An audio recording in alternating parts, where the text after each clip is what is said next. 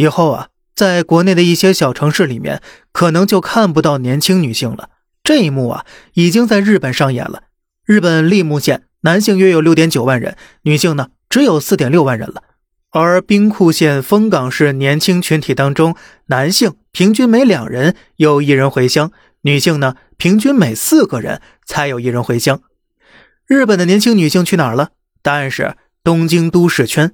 很多在东京上大学的女性毕业之后，基本是不会考虑回老家的。在我国呢，也是一样的。北上广深在内的十五个特大城市内，常住人口普遍女多男少。其实呢，每年都有大量的年轻人涌入大城市寻找就业机会，但是大部分男性工作几年就会意识到自己的大城市买不起房，没法安家，只能老老实实攒钱，到年龄回老家买房定居了。女性呢，在买房这个事儿上压力会小一些，所以都会选择拼一下，争取留下来。而这也是为什么，在一些欠发达省份和农村地区，动辄出现数十万的天价彩礼，而大城市的优质男生那是相当抢手的。婚恋平台动辄上万元的会员费，也是有很多女性愿意为其买单的。那么呢，问题来了，为什么大城市女多男少，很多男生还是找不到对象呢？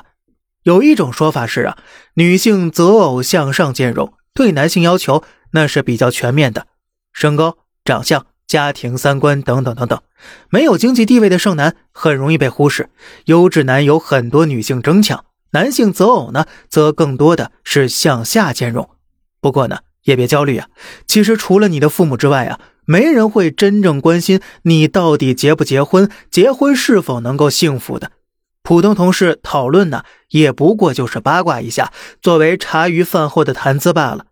那么最后呢，祝大家都能找到心仪的对象，愿意单的呢，也能有幸福的人生。好了，这里是小胖侃大山，每天早上七点与你分享一些这世上发生的事儿，观点来自网络，咱们下期再见，拜拜。